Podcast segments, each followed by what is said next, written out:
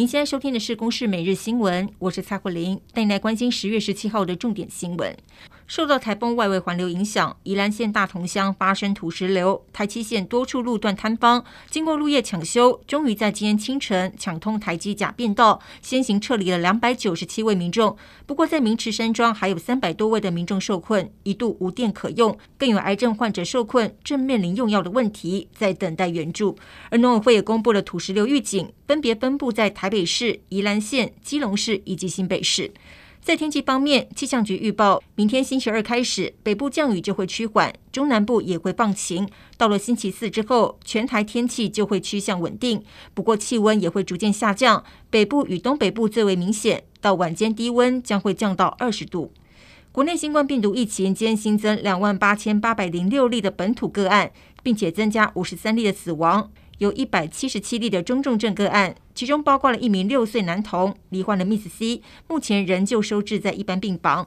而疫情指挥中心也公布，今天国内不但又出现新型变异株 BF. 点七的个案，也增加了两例的 BQ. 一点一以及一例的 XBB 个案，来源国分别是美国、法国以及荷兰。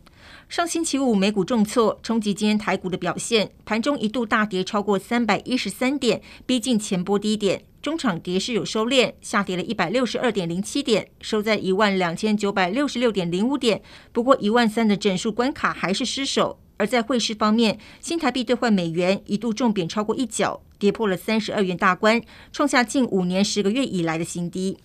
从十月十三号起，边境解封，交通部喊出力拼今年来台旅客要达到七十万人次，并且要在二零二四年恢复每年千万人次观光客来台旅游的数量。不过疫情之后，各国地勤人力流失，我国也不例外。民航局坦言还缺员六七百人，而有立委直指说，迎接国际观光客，台湾还没有准备好，公共运输接驳也不够友善。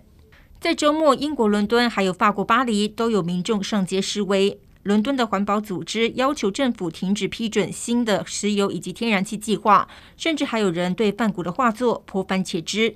巴黎则是有数千人上街抗议物价飙涨。今年诺贝尔文学奖得主法国作家安妮·艾诺也参加游行，声援争取调薪以及罢工的炼油厂员工。以上由公视新闻制作，谢谢您的收听。